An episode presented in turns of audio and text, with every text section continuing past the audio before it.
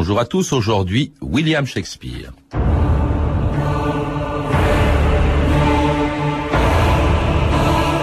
Lorsque je serai mort, ne me pleurez pas davantage, de crainte que les sages, en scrutant votre deuil, ne se gaussent de moi quand je ne serai plus. Shakespeare.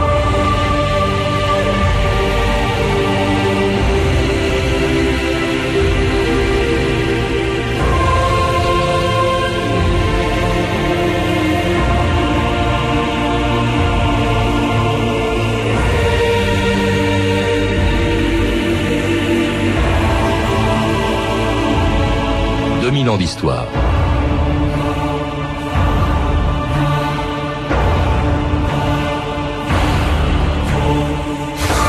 Comme si sa vie comptait moins que la leur, Shakespeare est beaucoup moins connu que tous les personnages qu'il a inventés. Tout le monde a entendu parler de Hamlet, de Roméo et Juliette ou d'Othello, mais on ne sait presque rien de la vie de celui qui les a créés pour en faire quelques-uns des héros les plus célèbres de la littérature. On sait qu'il est né en Angleterre, à Stratford-upon-Avon, sous le règne d'Élisabeth Ier, à l'époque où les théâtres de Londres, comme le Globe ou la Rose de Philip Henslow, étaient considérés comme des lieux de perdition. Un public populaire venait y voir quelques acteurs célèbres, comme ceux de la troupe de Lord Chamberlain, y jouer des pièces de Christopher Marlowe, de Ben Jonson, ou d'un inconnu qui n'allait pas le rester longtemps, un certain William Shakespeare. Mon théâtre est fermé pour cause de peste depuis 12 semaines. Mes acteurs en seraient bien joués dans toutes les cours d'auberge d'Angleterre. Je dis que les acteurs sont les valets du diable. Le théâtre du vidéo éveille la lubricité chez vos femmes et la méchanceté chez vos enfants. Et le rose répand une odeur fétide malgré le nom qu'il porte. Et je dis que la peste s'abatte sous ces deux maisons. Comment ça va, Will? On me doit encore de l'argent pour cette pièce, Burbage. Non, pas moi, je n'ai fait que la voler. Quand te joindras-tu à la troupe de Chamberlain? Quand j'aurai 50 livres. Ah, tu écris Une comédie. Je l'écris pour Henslow, il m'a payé. Combien? 10 livres.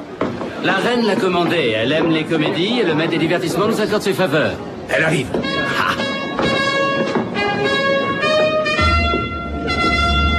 Claude Mortet, bonjour. Bonjour. Alors la reine, c'était Élisabeth Ier, sous le règne de laquelle a vécu Shakespeare. Shakespeare auquel vous venez de consacrer une biographie passionnante, ce qui n'a pas dû être facile parce qu'au fond, on ne sait pas grand-chose de Shakespeare, surtout de sa jeunesse. On sait quand même des tas de choses. Je voudrais dire euh, un mot sur un extrait de ce de ce film. Je pense que c'est Shakespeare in Love. Ouais, de Branagh. C'est un Branagh. extrait dans lequel il y a à peu près tout. Alors, on, on peut s'en aller alors. Tout a été dit. Oui, oui, tout a été dit, en particulier sur la condition des comédiens, sur la reine, enfin, etc. Mais on y reviendra. in Love, Mais sur, oui. sur ce qu'on sait de Shakespeare, donc naissance à Stratford-upon-Avon, euh, il est d'une famille catholique, c'est très important. Nous sommes avec une reine qui est anglicane. Oui. Hein. Et puis alors mariée à Je 18 dirais ans. qu'elle est anglicane sans trop. Mhm. Il faut quand même savoir qu'après une, une période assez forte de, comment dirais-je, après le, le- le- tout, tout, tout, ça, tout ce qu'avait fait euh, Henri VIII, euh, disons pour promouvoir la religion anglicane, Élisabeth a quand même adopté une, une attitude assez, assez mesurée. Enfin, euh, bien sûr, elle a fait exécuter Marie Stuart, qu'elle n'a jamais rencontrée, mais tout de même, elle l'a fait exécuter. Euh, Sœur Cécile y était pour quelque chose, mais elle n'a jamais été quand même très très très très revancharde envers les catholiques qui ont, qui ont quand même vécu. Ce qui ne veut pas dire qu'ils avaient une vie facile. Comme vous le disiez, c'est quand même un, point important de la vie de Shakespeare. Alors il est marié donc à 18 ans euh, avec Anna Hathaway, donc il aura euh, trois enfants. Puis alors après on le perd de vue hein, euh, pendant à peu près huit ans. On ne sait pas ce qu'il est devenu. On pense qu'il a travaillé dans le théâtre comme gardien de chevaux, souffleur. J'ai appris en vous lisant Claude Mourtet que souffleur dans les théâtres on appelait ça prompteur. Ah oui, absolument, oui. c'est prompteur. Et Il faut puis, euh, souligner d'ailleurs que les prompteurs, de toute façon, les souffleurs en question, se faisaient souffler leurs textes par les éditeurs, Hmm. qui se permettaient de les éditer sans copyright.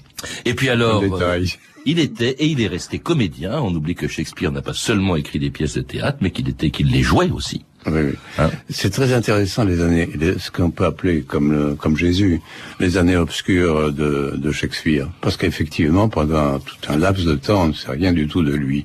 Alors la légende veut qu'il ait été palefrenier à la porte des théâtres. Bon, d'accord. On veut, aussi- on veut aussi qu'il ait été clerc, euh, clerc de notaire ou je sais pas quoi. Il a, il a fait toutes sortes de métiers.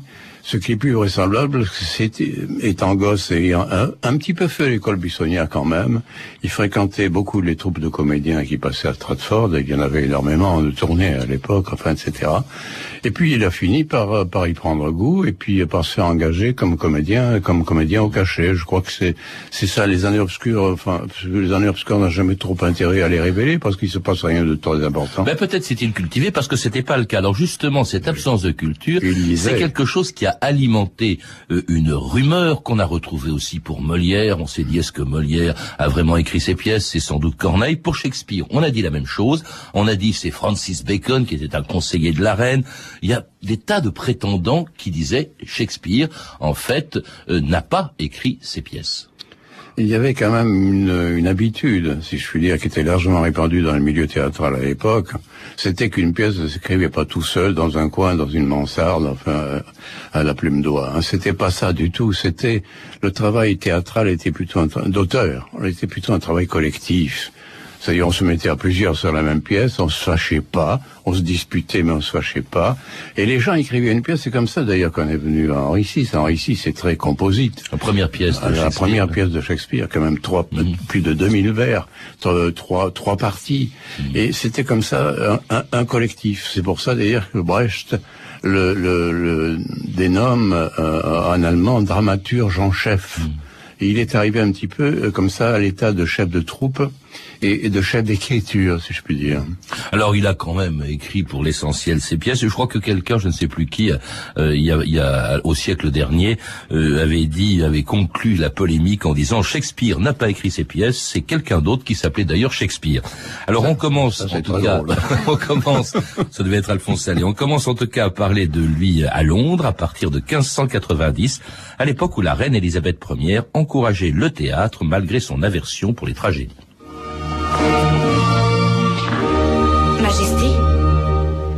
Redressez-vous, mon enfant. Je vous connais. Vous assistez à toutes les représentations à Whitehall, à Richmond. Oui, Majesté. Qu'est-ce donc qui vous plaît tant? Aimez-vous les histoires de rois et de reines? Ou les hauts faits d'armes? Ou l'amour courtois? J'aime le théâtre. Voir des histoires interprétées pour moi par une troupe de comédiens est une chose... Ce n'est pas pour vous qu'ils les interprètent, c'est pour moi. Les dramaturges ne nous enseignent rien sur l'amour. Ils l'enjolivent, ils en montrent la comédie ou le libertinage. En aucun cas la vraie nature. Oh, bien au contraire. Le maître des divertissements ne voit en nous que de pauvres vagabonds et colporteurs de pompeuses phrases.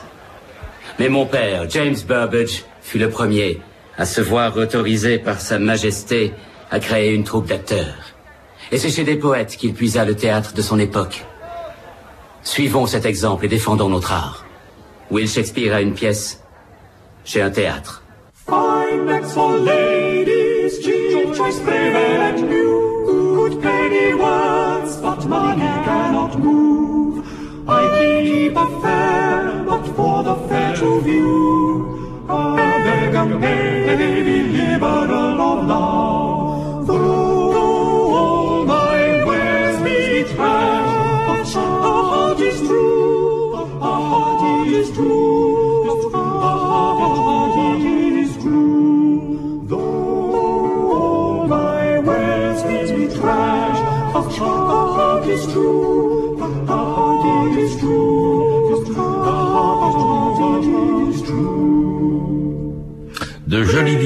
Pour les femmes, c'est une chanson d'un contemporain de Shakespeare, John Dolan, dont la musique était jouée dans les théâtres. Il y avait de la musique, il y a vraiment, vous dites beaucoup de choses sur le théâtre euh, élisabétain, de l'époque du, du XVIe siècle, et euh, là, euh, vraiment, ça n'a rien à voir avec le théâtre d'aujourd'hui, Claude Mourtet. D'abord, il était très populaire. Il y avait beaucoup de gens qui et beaucoup de théâtres à Londres.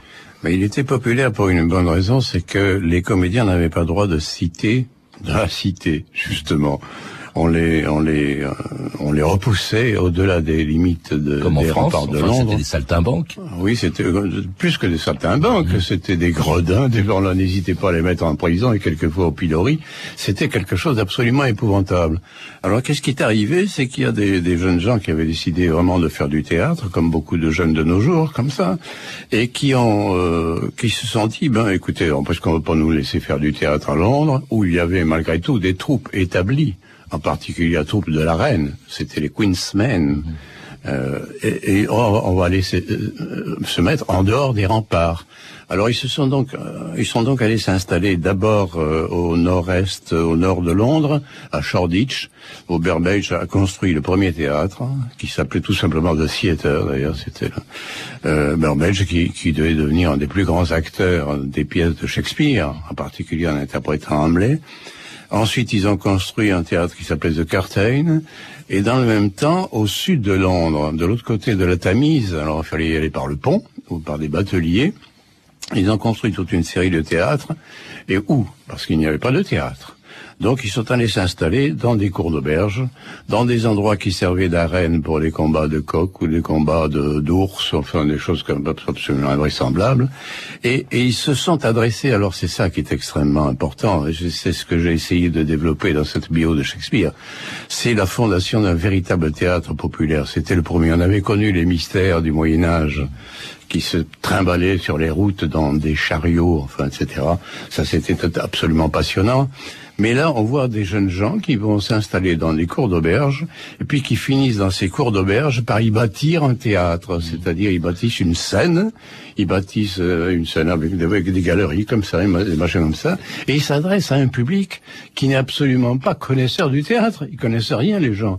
Le quartier est plein, est plein de, de machins, de, de, gens populaires. Le quartier est plein de bordel. Enfin, c'est absolument incroyable. Et, et, puis alors ces gens-là, euh, justement, ces spectateurs du théâtre du Globe ou du théâtre tout court, et, ils sont sur les, dans les parterres. Ils sont là, là où aujourd'hui les places sont les plus chères, c'était les moins chères. Ils étaient debout sous la scène vous dites que c'est de là que vient peut-être le mot understand, sous la scène. Ce n'est pas moi qui le dis, c'est Peter Ackroyd, dans un de ses derniers romans, non pas dans un de ses livres qui est absolument fondamental, qui s'appelle Londres, la biographie, mais dans un autre livre où il parle de, de, de, de Charles Lamb, et il dit les understanders, c'était tout simplement les gens qui étaient debout, qui payaient un penny pour entrer au théâtre, et qui étaient debout. Alors ils avaient le menton, euh, le menton au ras de la scène. Et understanders, je, je lui en laisse la responsabilité, remarque. Alors ces, ces, théâtres étaient souvent fermés. Hein. Il y a eu une grosse fermeture à cause de la peste, hein, parce que Londres a été ravagé par la peste. Il y a deux sortes de, de fermetures. Il y a d'abord la fermeture à cause des épidémies de peste, en particulier quand Shakespeare commence sa carrière avec Henri Sispoff, il est interrompu tout de suite parce qu'il y a une épidémie de peste. C'est pour ça d'ailleurs qu'il écrit ces deux grands recueils de poèmes, Vénus et Adonis et le viol de Lucrèce. Il ne peut pas faire autre chose que de faire de la poésie. Et, surtout parce que euh, les, il y avait des gens aux, autorités de, dans les autorités de Londres qui vraiment les pourchassaient et les traquaient et les, les embêtaient de toutes les façons. Oui, parce qu'ils sont mal vus. Hein, c'est un peu des voyous. Alors des voyous quand même qui s'appellent, c'était des grands dramaturges de l'époque, Christopher Marlowe, Ben Jonson, et puis qui, qui se retrouvaient euh, avec, avec Shakespeare. Ils ont un curriculum d'ailleurs. Marlowe, il est mort assassiné au cours d'une risque. Mm. Ben Il a failli, il s'est fait emprisonner très longtemps à cause d'un duel, etc. Et tout ça, ça se passait, ça se passait plus souvent dans les tavernes de Londres que dans les coulisses du globe. Les théâtres sont ouverts Sur ordre du maître des divertissements, les théâtres sont ouverts Vous avez fait rouvrir les théâtres? En effet, maître Shakespeare. Comment ça va, Will? Bien, tout va très bien. Je ferai boire à Monsieur Marlowe. On dit que t'as une nouvelle pièce pour le rideau? Elle n'est pas nouvelle, c'est mon Dr Faust. Hein? J'en ai presque fini une nouvelle qui est meilleure. Massacre à Paris. Bon titre Quel est le tien? Roméo est-elle la fille du pirate Roméo.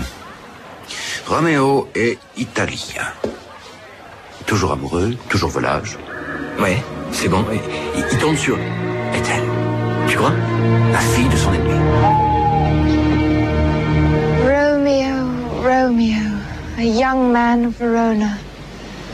A comedy by William Shakespeare.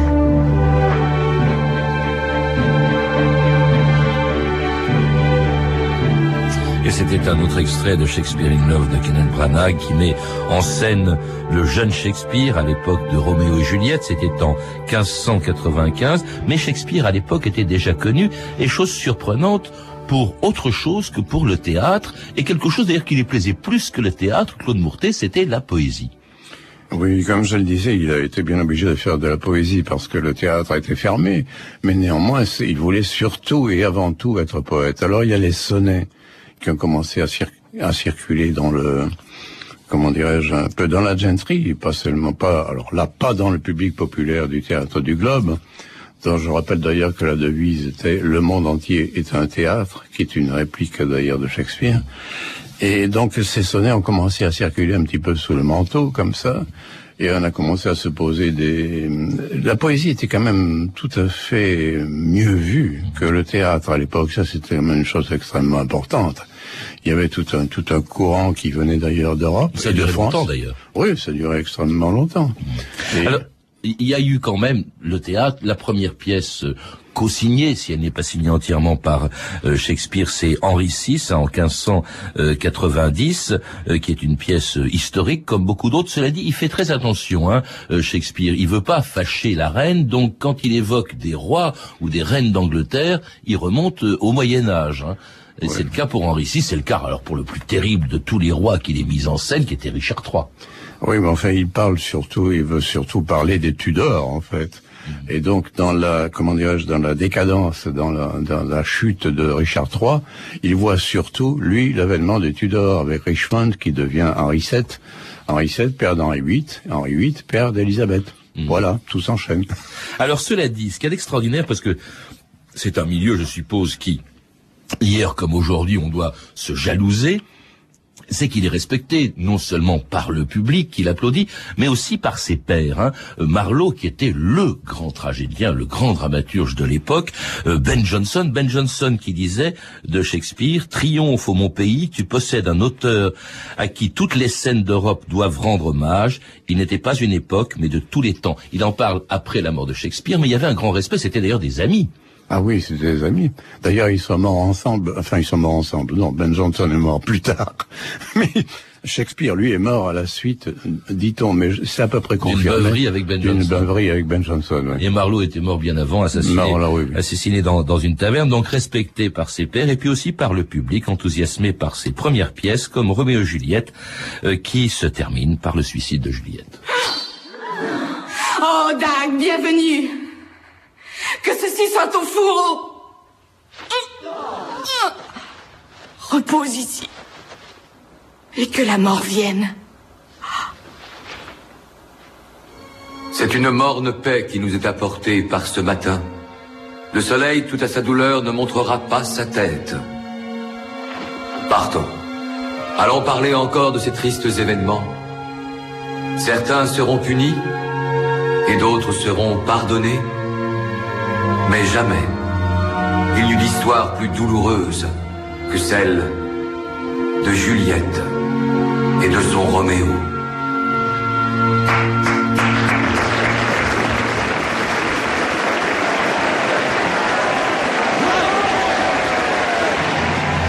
Toujours euh, un extrait de Shakespeare in Love de John Madden et pas de Kenneth Branagh comme je l'ai dit euh, tout à l'heure, euh, Claude, Claude. Alors, ça c'est une tragédie. On parle plus souvent d'ailleurs des tragédies de Shakespeare, des drames de Shakespeare, que de ses comédies. Il en a écrit aussi beaucoup. Et même presque, enfin pendant un certain temps, presque que des comédies. Oui, et puis euh, pas des plus mauvaises, si je puis dire. En particulier le songe d'une nuit d'été, qui est quelque chose d'absolument d'absolument extraordinaire, mais il y en a d'autres aussi. Bon, euh, la nuit des rois, c'est pas mal non plus, enfin, etc. Oui, bien sûr, bien sûr. Mais c'est, c'est- alors c'est très important aussi cette cette espèce d'ambivalence entre entre le fait de pouvoir traiter des drames noirs, comme par exemple le, le Marchand de Venise ou euh, ou même Hamlet, ou Othello, enfin tout ça qui On y reviendra parce que ça c'est à la fin, à la fin de sa vie, enfin c'est les dernières années de sa vie. Oui, oui, oui, a cette espèce d'ambivalence entre entre le comique et le. Mais il faut il faut se rappeler la présence de ce public que vous évoquiez très bien tout à l'heure, la présence de ce public extrêmement populaire qui avait envie de rigoler et tout. Enfin, c'est absolument incroyable. Quand vous quand vous pensez qu'au milieu de Macbeth, au moment où on va découvrir que Duncan a été assassiné, il y a la scène du portier, qui est une scène comique. Quand vous pensez qu'au milieu d'Hamlet, au milieu de la scène de- du cimetière, au moment où euh, Hamlet discute avec le fossoyeur, c'est une scène comique. Enfin. Oui, c'était un peu les deux. Parfois, c'était c'était un peu Ouais. les deux en même temps. Vous, vous venez de citer euh, Macbeth. Alors, le, le, le héros, c'est plutôt une héroïne. C'est une femme, c'est Lady Macbeth, ambitieuse, qui pousse son mari à l'assassinat, au meurtre, etc. Les, les- il y a tout un chapitre de votre livre, Claude Mourtet, consacré à Shakespeare et les femmes. Il était marié. On ne sait pas s'il était fidèle. Sa femme était exemplaire. Elle vivait à Stratford pendant que lui euh, montait des pièces à, à, Londres. Mais euh, c'est toujours ou bien des femmes euh, presque virginales qui se suicident, hein, comme Ophélie, comme Juliette, ou bien alors vraiment des des, des, des, abominables bonnes femmes comme Lady Macbeth. C'était quoi Shakespeare et les femmes Pour le peu qu'on en sache? Ou, Katharina dans, le, dans la mégère apprivoisée. Oui. Katharina dans la mégère apprivoisée, c'est un exemple type d'ailleurs parce qu'elle est complètement indomptée au départ. On ne peut rien faire sinon avec une cravache, ce que fait d'ailleurs Petruccio. Et puis finalement, elle se soumet, elle fait un grand discours pour faire l'apologie du mariage et du mari, mais rien ne dit qu'elle n'en pense pas moins et qu'elle va pas continuer à vivre sa vie, sa vie de femme. Euh, bon, enfin voilà, bon, c'est très. Mais il a dû connaître, oui, beaucoup de femmes, ce qui est d'autant plus paradoxal que, comme on le sait, à l'époque, les rôles de femmes étaient interprétés jusqu'à 1613 ou 15 même, je crois, par des, par des, hommes. des garçons, ah, par des hommes, par des garçons, par des garçons, par des garçons, par de jeunes garçons. Ouais. Pour C'est d'ailleurs comme c'est là-dessus qu'est bâti le film que vous avez cité plusieurs fois de Shakespeare in Love. Parce que c'est une jeune fille qui veut, qui veut faire du théâtre, donc elle est obligée de se travestir en garçon. Donc il y a un garçon qui tombe à Shakespeare, qui tombe amoureux d'elle. c'est un, une jeune fille qui joue Roméo, je crois. Enfin, je sais plus très bien. C'est assez, assez confus. Mais enfin, c'est un très très beau film. Qu'est-ce qui explique qu'il ait pu effacer comme ça des gens aussi importants? Effacer non, parce qu'on les, on les monte encore, on les regarde encore avec plaisir. Mais euh, comme Marlowe, Ben Jonson, qu'est-ce qu'il avait de plus qu'eux? Ce qu'il avait de plus que, c'est exactement ce qu'il a apporté le plus, par exemple, à, la, tragédie de Thomas Kidd, Hamlet, euh, avec son Hamlet à lui. C'est-à-dire une réflexion philosophique, une humanité et des prolongements humains que n'avait pas la pièce de Thomas Kidd. C'est ça la différence. C'est ça, je crois, qui fait la différence entre un auteur qui devient universel et les autres. To be or not to be. That is the question. Être ou ne pas être? Voilà la question. Où est la noblesse du cœur? Supporter les coups d'un sort outrageux? Ou apprendre les armes contre un océan de mots à les combattre et à leur mettre fin? Mourir, dormir, c'est tout. Et en finir avec le sommeil, avec les souffrances du cœur, les milliers de tourments qui irritent notre chair, c'est là une conclusion à souhaiter de tout son cœur. Mourir, dormir. Dormir. Rêver, peut-être. For in that sleep of death, what dreams may come when we have shuffled off this mortal coil must give us pause. Merci Claude Mourtet. C'est la première fois qu'on demande à nos invités de traduire euh, un texte, un magnifique texte. On ne peut pas n'importe lequel. C'est évidemment le, monologue d'Hamlet interprété par Kenneth Branagh. qui est mais je l'ai joué parce que je, vous signale quand même que j'ai fait ma, première mise en scène à l'âge de 18 ans avec une traduction et une adaptation d'Hamlet. Comment se fait-il que ces cinq mots, être ou ne pas être, ils soient restés, tout le monde les connaît, on a toujours entendu parler au moins une fois dans sa vie, Pourtant, c'est des mots tout simples. Oui. Et une question que se pose tout le monde. C'est ce que c'est ce qui fait leur force d'ailleurs. Il y a de, une foule de monologues qui sont absolument interminables dans Shakespeare. D'ailleurs, il faut admirer les acteurs qui supportent le texte de Shakespeare. C'est très c'est très très long. celui-là est vraiment un modèle de concision. Il n'a qu'une qu'un autre monologue à lui opposer, je crois, c'est celui de la reine Mab dans Roméo et Juliette. Comme Alors, concision. Ce, ce, ce Hamlet, c'est la première de ce qu'on appelait, de ce que Shakespeare appelait lui-même les dark plays, ah des pièces noires. Hein. Hamlet, c'est euh, 1601 et jusqu'en 1605, il y aura Othello, euh, il y aura euh, le roi Lear, il y aura Macbeth. Euh, il, faut rappeler, d'ailleurs, ces pièces noires viennent peut-être, vous le rappelez, de la mort de son fils qui s'appelait Hamlet. Hein. il n'est pas exclu que le choix de, du nom de Hamlet vienne de là. On n'en sait pas grand-chose. Et puis alors, après quoi Après ces pièces il se sent décliné, il se, il se retire, il retourne dans sa ville natale qu'il ne va pratiquement plus quitter jusqu'à sa mort en 1623. Euh, c'est curieux, ce Shakespeare retraité, euh, paisible, s'occupant des bornages. Les Dark c'est une bonne explication, c'est qu'on commençait à quitter les, les théâtres de briques et de torchis qui étaient dans, qui étaient le globe, enfin tout ce que je raconté tout à l'heure, qui étaient installés dans des cours d'auberge, enfin etc., pour des salles fermées, où on jouait le soir, aux chandelles, enfin, etc. Bon, c'était une atmosphère tout à fait, euh, tout à fait différente. Euh, quant, euh, à l'évolution de l'inspiration, ça correspond aussi quand même avec la fin. Ça, c'est très important au point de vue historique, Patrice. C'est la fin quand même de la reine de la reine Elisabeth. On, on arrive vers 1603, donc elle va être remplacée par James VI, d'Écosse, qui devient James Ier euh, d'Angleterre. Et à partir de là, c'est tout à fait, tout à fait différent. Puis en plus, Shakespeare quand même vieillit, vieillit. Mais à un moment, il va quand même se retirer. Oui, effectivement, sous les ombrages de Stratford. Il meurt en 1623, on dit, après une beuverie avec son copain Ben Jonson, et il reste, il est pas mort vraiment. Qu'est-ce qui fait qu'il reste encore aujourd'hui, euh, Claude Mortet pourquoi est-ce qu'il est sans doute l'auteur pratiquement le plus monté, le plus joué, dont les pièces sont... sont, sont C'est extrêmement simple, c'est que dans Shakespeare, dans ses pièces, il y a tout. Il y a tout le théâtre, il y a toute l'époque, qui était quand même une époque fondatrice de notre civilisation. Il y a tous les personnages qu'on peut inventer, que ce soit le juif dans le, le marchand de Venise, que ce soit le nègre dans Othello, etc. Il y a tout. Tout. Merci euh, Claude Mourtet. Pour en savoir plus, je recommande la lecture de votre biographie. Elle est excellente. Shakespeare, publiée aux éditions Gallimard dans la collection de poche Folio Biographie. Vous avez pu entendre des extraits des films Shakespeare in Love de John Madden, disponible en DVD aux éditions Universal Pictures, et Hamlet de Kenneth Branagh au VHS édition GCR. Et maintenant la suite de notre jeu concours pour jouer et gagner le livre éphéméris, euh, édité par France Inter et les éditions de l'Archipel. Répondez à la question suivante, puisque nous sommes le 30 novembre. Euh, qui que vit euh, le 30 novembre 1988 a vu la création réponse 1 du RMI, réponse 2 de l'ISF, réponse 3 de la CSG, donc le 30 novembre 88, laquelle de ces réponses est la bonne? Pour jouer appelez le 32 30, 34 centimes la minute. Vous trouverez aussi tous les détails de ce jeu et des renseignements sur notre émission sur franceinter.com. C'était 2000 ans d'histoire à la technique Olivier Riotor et Cédric Lalanne, documentation Claire Destacan, Emmanuel Fournier et Franck Olivard, une réalisation de Anne Kobilac. Une petite précision sur l'émission d'hier consacrée à Tintin pour les auditeurs qui nous ont écrit pour rappeler que Tintin au pays des soviets avait été réédité. C'est vrai, mais je ne crois pas avoir dit le contraire. Ce que j'ai dit, c'est que Hergé ne voulait pas que cette histoire soit rééditée de son vivant.